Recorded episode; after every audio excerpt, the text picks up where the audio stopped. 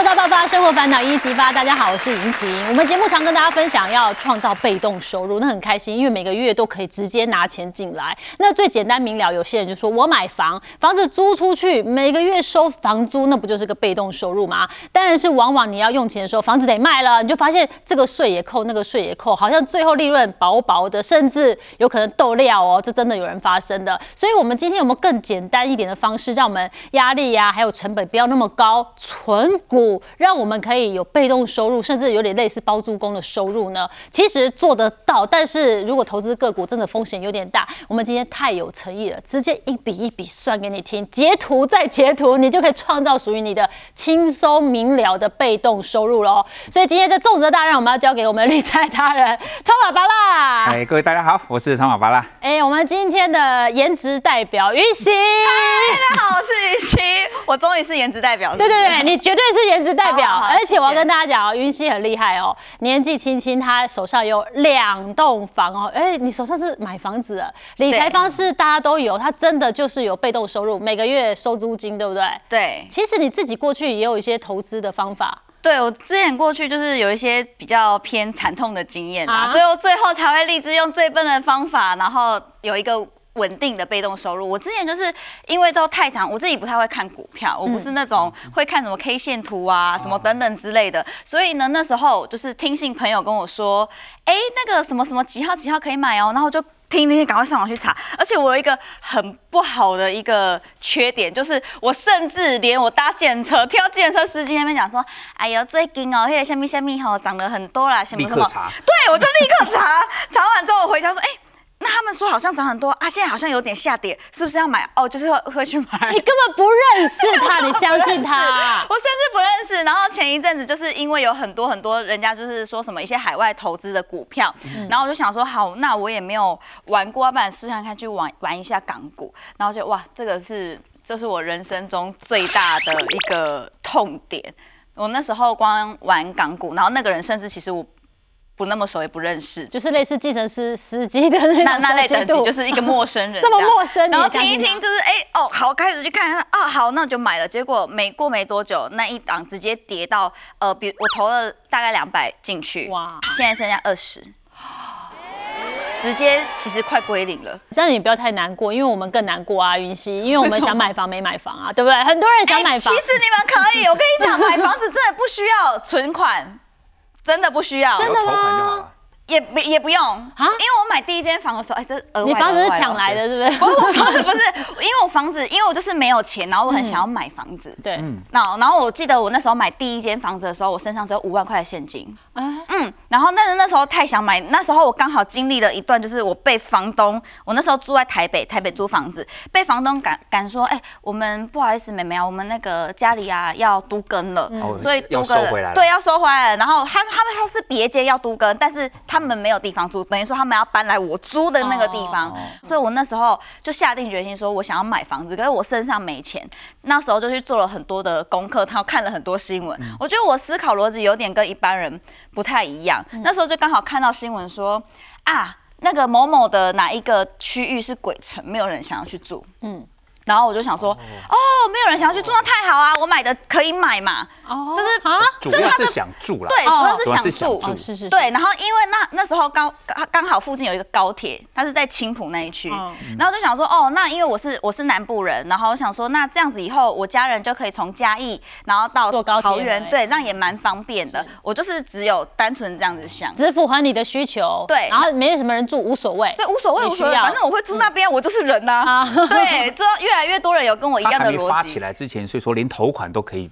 不是几乎可以是因为比较少嘛预售屋的关系。哦，你买预售，嗯预售屋等于说把我们买现成屋、二手屋的那个头款分成，它盖好了之后，比如说它盖两年，你就是两年来去存这个头款。就不是一次要付了一大堆对，所以就是有点像是无痛买房。所以我买第一间的时候就觉得，哎，买房其实买房子没有很难，只是大家好像会有一些跳跳不出的那个框架。嗯，对。所以你买到一个物超所值的，对，物超所值。所以胆子就练大喽。接下来就对。继续看房子，所以买第二间房子是什么时候发生的事？啊、第二间房子就是有点有点痛了，因为第二间是去年的时候买的。哦。那去年的时候就是刚好房价所有房价都在往上的时候，那、那时候我只也只是很无脑，单纯想说我想要再住大一点的房子，因为女生东西越来越多，然后想要招待更多的朋友来家里一起玩。因为我不喜欢出门的人，所以我很喜欢把很多朋友都叫来我家里玩。所以我就想说啊，那我一定要换一个大一点的房子。所以到了第二间的时候，我觉得我有点心急，但是我又看好我的那个区域是，因为我还是住在同一个青浦，嗯，呃，然后我就觉得那个房还是会往上涨，嗯，对，所以我第二件就是也很冲了就买。哦，就这次就是有缴头款的嘛。这次有缴头款，但是我也是没有从我的口袋拿钱出来，因为我是用第一间去增贷，所以第二间其实我也是把第一间卖掉哦。没有没有，他买房子到现在没花过钱哦，怎么会这样？偷偷花五万块，他就是那五万块拿出来，然后每个月他以前要缴的房租还变便宜的方式去买了第二间房，所以第一间房增贷买了第二间房。那你一个人而已要住两间房干嘛？所以有一间房子会闲置下来，对，就租出去这样。收租来帮你缴，对对，当一个被动收入。那你的房子租人租多少钱呢？我租两万三，两万三，那不错，一个月的被动收入是两万三啊。基本上我觉得云溪这个不算被动收入，因为它等于就是拿去缴房贷还要贴一点哈。但是有些人会认为说，我如果有房子，我可以赚那个被动收入多好。来，这就是今天拔蜡哥出现在这里的主要目的了。他就是要告诉我们，我没有那个一两千万买房哈，哎，我也没有像云溪这么大胆，这么冲动，我一样也可以创造被动收入哦。哎，我希望是两万三起跳，加油。对。呀，就等于是说，其实之前，其实你说说在打造所谓的被动收入的时候，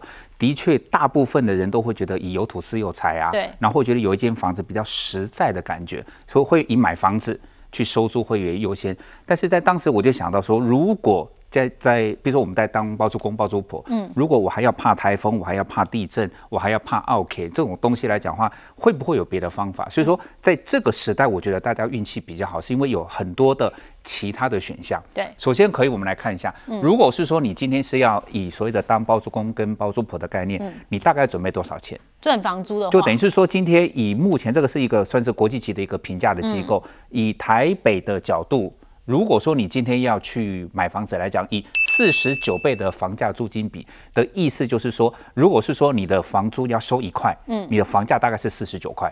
哦，就是以一比四十九，对，所以说等于是说你这样子我换算之后，如果你要去收，如果说你要去收两万五，啊，在这边。哦，他刚刚是收两万三，如果是说假假设你要收两万五来讲的话，你在这边乘以四十九啊，对你就可以看得出来说，以两万五的角度来讲，你要花多少钱？大概大概是差不多在这边，大概是差不多是一千五百万哦。以一千五百万来讲的话，你大概可以按照合理的价钱，可以在。大台北甚至包括桃园地方，你大概可以收得到大概两万五千块。是，但是问题是，像等于说刚刚讲到，就是那是那是一种选项。对。那我的另外一种选项就是说，如果说你是买所谓的零那个 ETF，嗯，那 ETF 来讲的话，它虽然跟房子相比起来，它不是一个你握在手中的东西。对。但是我们讲到的一个风险，嗯，以个股来讲，其实刚刚云溪有讲到，以个股来讲，说说实在的，不管你认识还是不认识，嗯，你都会害怕。对。但是以 ETF，ETF 是等于是一篮子股票，嗯，我们常常会开玩笑是说，任何一档。ETF，它如果倒闭，那台湾也差不多成了。对啊，因为等于是一篮子的，对，说一篮子的好股票，如果全部都倒闭了，那差不多大概都都沉下去，所以它的风险性相对是比较低。嗯，而且它的一个整个殖利率，因为呃，以台湾的就是 ETF 来讲话，它都会，因为它买的是很多的个股。个股会配现金股息，嗯，那等于是他买了这么多的个股，就等于说他收了一大堆个股的现金股息给他，那等于是算一算来讲话，其实以零零五六平均的值利率，其实值利率如果是比较火星文，你就当做是你的定存利率。哦，值利率就是定存的，就是定存利，就等于是说你连一百，如果银行的利息的意思，一百万如果是有五五万五的话，就是百分之五点五来讲话，其实我也问过很多人说，现在如果说假设。邮局或是银行的定存利率百分之八，你还投不投资？他说我不投资了，嗯，我直接存进去就好了。所以说这个这这概念也是一样，就是如果是说我以百分之五点五的去试算来讲的话，我要拿到两万五的的一个所谓的房贷，其实我只要准备大概五百五十万就可以。啊，几乎三倍耶。对，我我如果更贪心，我把那一千五百万买房子的全部都投到零零五六，我可能就领三倍的三倍七万五。因为我们自己就是这么做的哦。就是说，如果说你你的身上的资金，如果说像，比如说很多，比如说是待退的，嗯，或者是说已经在退休的来讲，甚至来讲，很多人就是就是年纪也其实像你一样非常轻，嗯，但是问题是他的资产已经到了一定的水准，他会想说，我去买很多的东西也是花掉，对，但是你一个是赌它的增值，对，一个是赌它的那个稳定的被动收入，因为零零五六师出有名，大家都认识它，那有没有那一种呃相对比较冷门，然后比较厉害一点的那种高股息 ETF，也有别的选项吗？有啊有啊，就你们制作单位超神奇了，他我我在想说，他们怎么会知道我买这个东西？他们怎么知道的？因为每天偷偷跟我基本上不太跟外面讲这件事情的。嗯，这一档来讲话，就虽然我们跟我们国内的金融圈大部分都还是好朋友，但是这一档说实在的比较没有这么热门。嗯，因为大部分人都会讲说，比如说是就是什么零零五零啊、零零五六这些东西，但像这一档零零七一二，可能很多人对它认识不深。是什么的？它基本上来讲，就是跟你的那个不动产的概念有点像，也算是买房子的概念，就对。但是它的这个不动产指的是美国的不动产。哦，就是等于就等于是说，其实在美国，等于是有一种。金融的行为就是说，反正美国也会有很多人在收租，嗯，那很多收租来讲话，那的他们把这些收租的单位就全部包包在一起，就等于是说，你好像是一个，就几乎就等于是说，在在当一个行业更大的包租公包租婆的那种概念。所以说我是集团化的包租婆啊，集团化。美国那边有人在出租房子，他们收了租我分。纽约也有你的房子哦，也有。然然然后，比比如说芝加哥有你的房子，但是事实上呢，其实你并不是房子的持有者，是你只是那个呃租金收入的一个所谓的，我也可以去分分那个润。嗯，在这种情况之下，所以它的整个的一个状况来讲话，以目前来讲的话，从二零就是最近这几年来讲，它的平均的值利率来讲话，其实这边看到。再怎么糟糕，都还有将近百分之六，因为它五年的配息率平均起来是七点六 percent，所以我们试算一下，如果我真的希望每个月都可以领到两万五吗？包租婆该拿的租金的话，嗯，那这样好像我四百万。我就可以领到超过两万五。对呀，不过这一不管是七一二这一档还是零零五六那一档，因为像零零五六，它一本来之前之前是一年配一次，嗯，那一年配一次等于是五点五，等于是你一次大概是收三十几万，嗯，那算一算，你大概每个月是收两万多块钱，嗯，但是但是像像像像云溪，它不可能一年我给给你收一次房租，对，我就是按月收，对对对，所以说零零五六它现在在金融商品在进步的过程中。本来是一年只能收一次的，然后它现在改成，比如说有些 ETF 它是一季给你收一次，哦，然后一季来讲的话，那就根据不同的不同的 ETF，你就会发现，原来我真的也可以月月收，好贴心哦，真的你也可以月月收，因为刚刚七月可能稍嫌陌生了点，对，我们现在回到大家比较熟悉的，对。就等于是说，因为我们刚刚讲说，因为 ETF 它现在已经从年配嗯改成季配了，但是这个季也有分，有的是一四七十，嗯，有的是二五八十一，有的是三六九十二，嗯，就等于是说每一个人的季不一样，所以我常说，哎，有的叫 A 型，有的 B 型，有的是 C 型，所以说你在每一个不同的类型里面，你挑到那一个类型里面比较值利率好的，嗯，再挑出来之后来讲，你就会发现，比如说一四七月，呃一四七十的，你现在去挑零零八八八，对。的这个部分来讲的话，呃，零零五六，刚刚我们讲说，一直我一直非常推崇零零五六，然后零零五六它也才刚刚从从从季配，所以说等到它在季配，因为它才刚刚配第一次，对，第一次来讲，它如果说再配个几次，看到它的一个配息的状况的稳定度。就是在一四七月的这一组来讲话，零零八八八也不错，零零五六或许会更好。所以你会先观察一下零零五六，如果真的不错，就把零零八八八换掉。哦，对对，就这当然我们一定会要求会更好的。嗯，就基本上零零八八八已经不错，嗯，但是零零五六以以之前的年配，就等于是如果它年配的那种能力跟价值它没有改变，嗯。换算成季配来讲话，它应该是比零零八八再好一点点，大概是这种概念。所以说这三档来讲的话，就是呃我们在比较，第一个是它的殖利率是比较高的。所以你把它弄红色，就是这这里面可以选择的里面殖利率最高一点。其他的来讲的话，我先打比方说，每一间都是朋友，我们从金融圈，每一间都是朋友，对。但是因为我们在比较过程中，如果说它在中间，我们的挑选其实比较严苛，嗯，就等于是说它在。你是在呃一年配四次，对，你就就是你能不能够接受他有一次说他今天因故，所以这一次我先不给你，你收不收？我不能接受，不行啊，我也不接受，对，房东不接受，都讲好了，对对对，我不喜欢拖款，就是就就等于是说他。只要有一次的 NG，嗯 嗯，我们就会先请它的把它踢掉。观察一下。哦，OK，所以你选八八八是因为它是有完整四个月配息，而且数字都不错。对对然后呢，那二五八十一月呢，你就选八是七八哈。对。呃，因为有几档被你踢掉了啦，没配息啊，没有完整的啊，哎这个太新的你都踢掉五。月没送早餐，对。对对，五月没有送早餐哎。没送早餐，可恶。哈对啊就把它踢掉。然后呢，三六九十二呢就选七一三哈，因嗯为高息低波哦，因为它有完整四个月了哈。八大哥在这呢，我们也要给他难题啊，就我们刚刚算那个租金进去啊，那我们投入的钱要怎么去分配啊？基本上基本上我你帮我算好嘞，就算好了。好佛心哦。算好了，对啊，就是等于是说你用平均分配，在这个部分我会大概强调两个重点。第一个，既然我是在分成三间房子，对。我每一间房子我投入的资金就是平均分配，没有谁会特别厉害，这是第一点。然后第二点就是在买的时候，这一点可能跟一般人的想法比较不一样，嗯，就等于在买的时候，在平就等于是说我们在这么多的 ETF 里面，我们在挑选。那我为什么是选 A 不选 B？为什么会把 C 给淘汰掉？而是就等于是说，我们会希望像这边各位可以看到什么买在十、十六块呀、十九块呀、四十四块，你看到这几个数字，你应该觉得它不贵，看起来不贵，看起来不贵，但是这个价钱在当时，在我买的当时，它当时叫做最贵的价钱。哦，就等于是说，呃，我的习惯是说，今天你在投资一个商品的时候，如果你都假设你是买在很便宜的价钱，你会对它的期待感很高。嗯就等于是说，你的房子，比如说你买的房子，哦，别人都买在一千五百万，嗯，你都觉得你可以买在一千万。你就会觉得说啊，一样是收哦收同样的房租，嗯，你的分母就是你的投入的成本，哎，你你会觉得哎，你赚更你好像多。赚了很多，对。但是我我的反我的方式刚好反过来，就是你在评估的时候，你有没有想过，如果这一档 ETF 你不小心买在最高价呢？嗯，你不小心买在最高价，而且你不小心买在最高价，它都还可以带给你百分之五点五的投资报酬率。哦，那不就代表说那个五点五叫做至少？嗯，因为你等于就是你是几乎是说哦，不是几乎，你就是用最贵的价钱，对，你去买到它，你发现它还这么好，就是假设十六块是它最高点嘛哈，八对对你可以买一百一十四张哦。可以，你看，就是很多人因为刚开始看的时候，他看到十六块都觉得哦，十六块好便宜，嗯，但事实是十六块是当时的高点。所以你这个精密的计算过后呢，我们就把那笔钱拆分成三份，很公平的去处理。对对对。会创造出年息三十万，也就是每个月领两万五哈，比云溪每个月两万三的租金。还要高。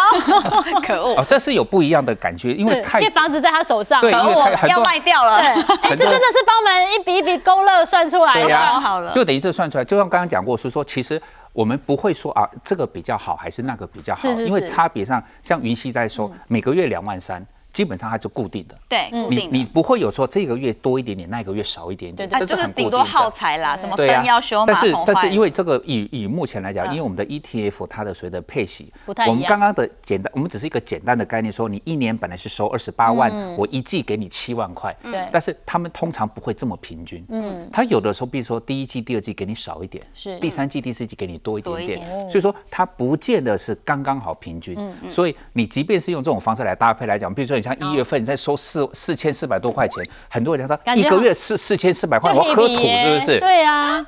但是因为这是它的特色，到之后，我相信我们国内的 ETF，你是说每一个月都平均，嗯。比较几难一点率不大对，几率不大，因为它在它因为它有很多的考量，所以说它在。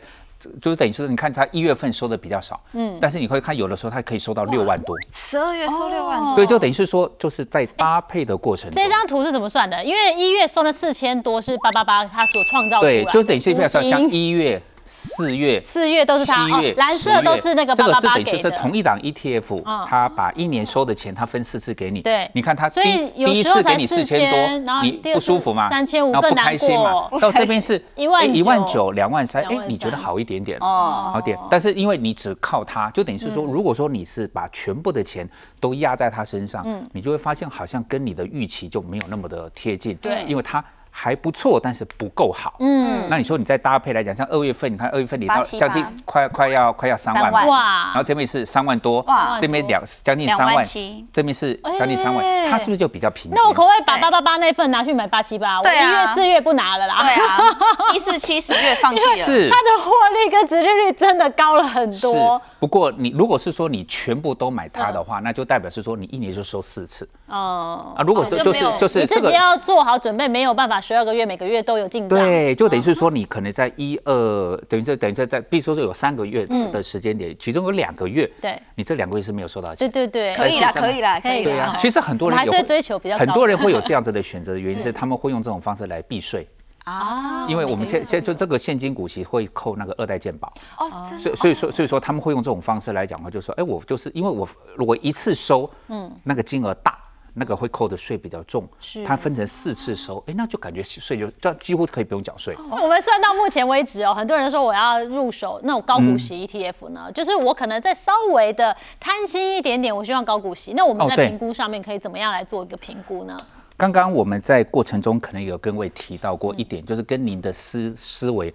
略有不同的地方，就是你今天在选择，因为我们台湾的那个 ETF 越来越多，嗯，那你在选的时候，就等于说你要一直淘汰嘛，对。一直不断的淘汰淘汰，最后只留一档，嗯，那你在比的过程中来讲的话，我会建议各位，因为你在算值利率，你把它当成是在银行的定存的利率就好了，就等于是说，你今天如果说它的呃一一样是领到，就比如说一万块的利息，嗯，那就看看你的分，你的那个存的本金是多少。你的本金是一百万，嗯，你的利率就是一趴嘛，嗯，你的本金是五十万，你的利率就是百就是两趴，就这样子。但是很多人在考虑所谓的折利率来讲的话，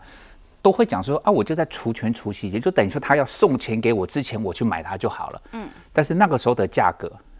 有的时候是比较低的价格，嗯，就等于是说有我其实，在市场上很多人都在评估这个殖利率的时候来讲话，当他用的是譬如说除夕前一天的价格，或是说在除夕之前的平均价格，他会觉得说这档个股我如果这档 ETF 我存了以后应该有百分之八吧，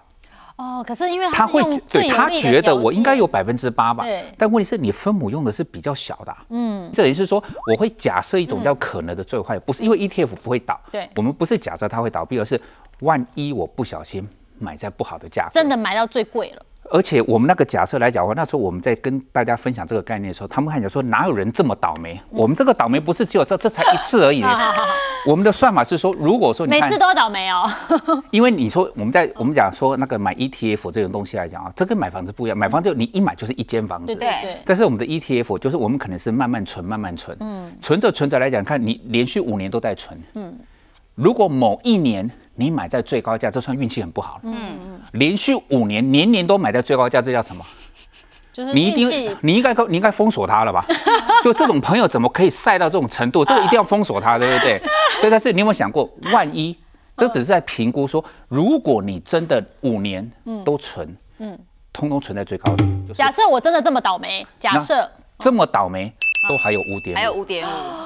平均百分之五，很多人会觉得，哎，就是我我可以挑到一档平均百分之八呢，嗯，那我就说你这个百分之八稳不稳定？对啊，我们这个百分之我，各位可以看到，它几乎都是大概是百分之五点五上下。对。但是如果百分之八，按照数学的计算，百分之八嘛，你有一年是百分之十二，嗯，有一年是百分之四，哇，加加加才除以二，也是百分之八。对，嗯对，但是问题是你一下子就是就是今年去香港，明年去南港，你会觉得很怪怪怪的吧？你会觉得是说，哎，我的我的我的被动收入不应该是长这个样子。心情起伏会很大。所以说我们会讲说，如果说你已经假设到可能做坏，我们还要追求它的整个值利率还要够稳定，所以我们的条件是非常严苛。对，挑出来之后来讲，你在持有的过程中，无论是面对它的股价的震荡，嗯，还是它的个配息的状况，你会觉得都还蛮舒服的，对因为你已经考虑过啦。因为现在零零五六我们已经帮大家算出来最背的状况。那零零五六现在股价这么高，还可以进场吗？那进场时间点我们怎么去抓？如果说现在要进场来讲的话，我会比较不建议各位在这个时候去做因为好进场。高哦。对对对，但是它只要有拉回到一个，比如说我们像讲说这个还原周线，当然这个比较有点像火星化，嗯，但是你你在所谓的期末股市，你只要去查一下，就还原周线在低档，嗯，你可以先告诉自己，它不会是一个最低点，嗯，但是它是一个不错的点，就相你对你就买一点点，你就买一点点。在这种情况之下，你其实在打造你的这个所谓的水池的过程中，你会比较舒服一点。所以我就去勾选还原周线。好，如果说今呃对，如果是说今天你还想说呃再更精准一点点，我愿意等久一点点。周当然相对比较短，你用月月哦，月来讲的话，你可能搞不好你两三年才会等到一个还不错的机会点，你再做进去。对但在这两三年过程中，最大的心魔来自于哪里？在等待的过程中，是因为钱在你身上，感觉跟你有仇，你不花，花掉你不花掉，感觉对不起父母的感觉，这是大概最大的风险。但是你只要守得住，存得下来，到一个合理的低点的时候来讲，你再存，你会发现，原本如果说现在急着进去，我可能大概只买个十张，嗯，但是你等到一个低档来讲，你看，哎，我怎么同样的金额？我可以买到十五张甚至十六张，你会感觉啊舒服多了。是确实，所以你会建议说我去看它的呃月线跟这个周线。对，如果说我手上的资金比较多，我可以比较频繁的进出，我就看周线。做它再怎么频繁，也不是什么三天两头，对，可能可能搞搞不好是两三个月看看有没有一次机会，对，也也算还正常。那我如果说资金没有那么多，可以那么灵活运用，我就看月线，可能一两年的时间，对对对，才会有个进出。那重点就在于它的交叉点，你只要找出来，我只要勾就可以看到交叉点。对对对，你可以看到一交叉就是进场的时机。对，通通常这个勾勾会出来，哦，但勾会出来的时候来讲话，都钱都没了。他都在那里说都在包都在包上，然后他他说展示展示这边有六个包这样子，我说啊这个是不同的投资的选择。那但是你现在教我们看进场时间点，那如果要卖掉的时间点呢？出场出卖掉时间点其实也是一样，就就就一个对比的。像高档来讲的话，就是呃不过在高档的一个死亡交叉来讲的话，这个时候我想可能各位再去思考一下，因为投资的行为常常都是一种。考验考验自己的心理，嗯，就像我也很想问问云溪啊，如果说你当初买的房子，嗯，如果现在涨两倍了，你卖不卖？卖啊，要要卖吧？哦，就是挣扎嘛，对不对？对啊。但是在涨两倍的过程中，有没有先涨过一倍？哦，在涨一倍的过程，你会不会想卖？哦，可能那时候就卖掉了。但涨六成，你会不会想卖？其实有在涨的过程中，你就开始在想，有时候涨一两百万你就想买，不要说一层两层。对，所以说其实你说在打造就是另外一种形式的包租公 ETF，它也会遇到这种状况。所以说你说低档我知道该怎么进场，但在高档它高档死亡交叉，就像现在呃零零五六很高啊，零零八七八也很高，大家都很高的情况下，我要不要卖掉？那对我来讲，我我会比较不会卖，因为我的。目的是打造一个稳定的被动收入。嗯，我卖掉之后，我肯定是赚到一笔钱。嗯，但这笔钱来讲，它就等于说我我在我丧失了领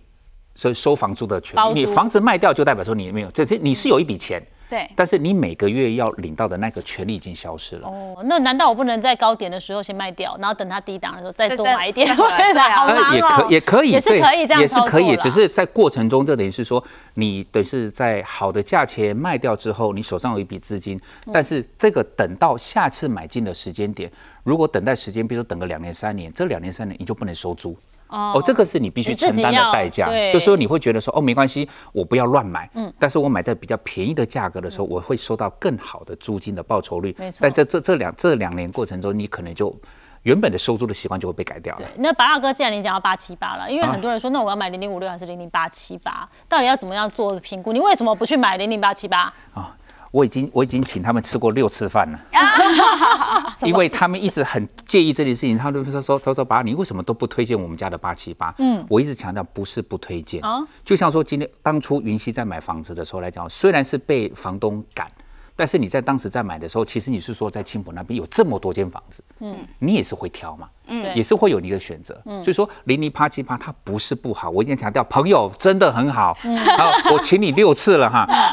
它是很好，但是因为它的成立的时间相对短一点点，就等于是说，我们以所谓的报酬率来讲，各位可以看得到，它的报酬率以二零二一年跟二零二二年，甚至到二零二三年，我们也可以合理的预估它的值利率，即便用最不好的价钱去买，嗯，大概都还要接近百分之六，嗯，不算太差，是。但是它的成立的时间总是相对短一点点。你还是用一贯严格的标准在看。对，就等于是说，就等于是说，今天他只他只送送两次早餐给我。嗯嗯。但是以我来当例子不好了。有人送我一次早餐给我就追他了。对啊，因为我我我们知道自己的条件不好，有人愿意送一次我们就要追了吧？我们就愿意。但是个眼睛老师就跟他跑了。对，但是一般来讲，就是说我们会比较希望是说，比如说像以后假设。各位以后不管是您有养儿育女，嗯，或是以后会养儿育女，嗯，你会很希望他在不同的不，他会有模拟考嘛，有考试，有的时候考试的题目难一点，有的时候简单一点点。经过好几次的考试，他的成绩都还是相对稳定，嗯，你会比较放心一点点。所以说我对他来讲，或者我知道你很好，嗯，就是说就是这呃算是一个不错的标的，但是我愿意再等你，再等一段时间。如果说你的表现，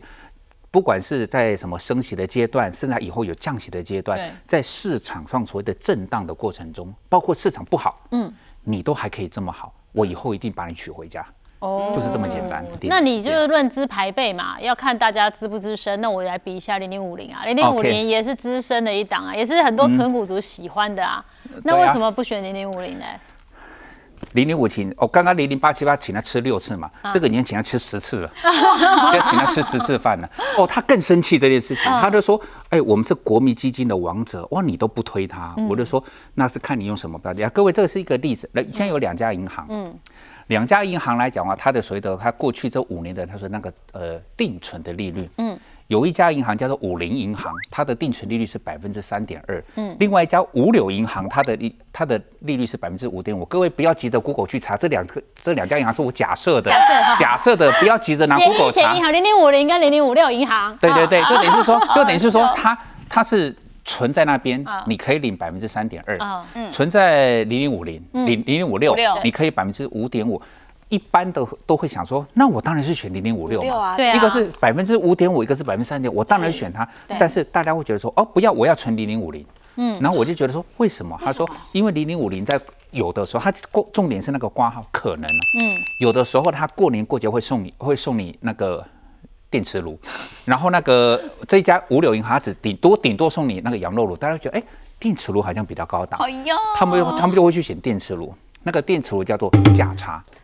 哦，我们我们现在哦，我读懂我读懂，不是电磁炉，它就是它不是这都不是不是说你好像存零零五零，他会送你电磁炉，而是说存零零五零，他们常常会觉得说，我可以透过有价差的效果来增加他的投资报酬。哦但是我会觉得说，我我没有否定这件事儿，嗯，但是我会觉得说，你今天做这个投资行为的初衷是什么？哦，那我等一下讲，我觉得要问云溪啦，因为云溪他刚刚也在讲说，那我房子至少以后房子会涨价，啊对对不对？对所以今天一样的状况，五菱银行虽然每个月啊不，它的这个平均给你报酬3.2三点二，但是五六银行呢是五点五，但是有机会在五菱银行上面赚到更大的价差，你会怎么选？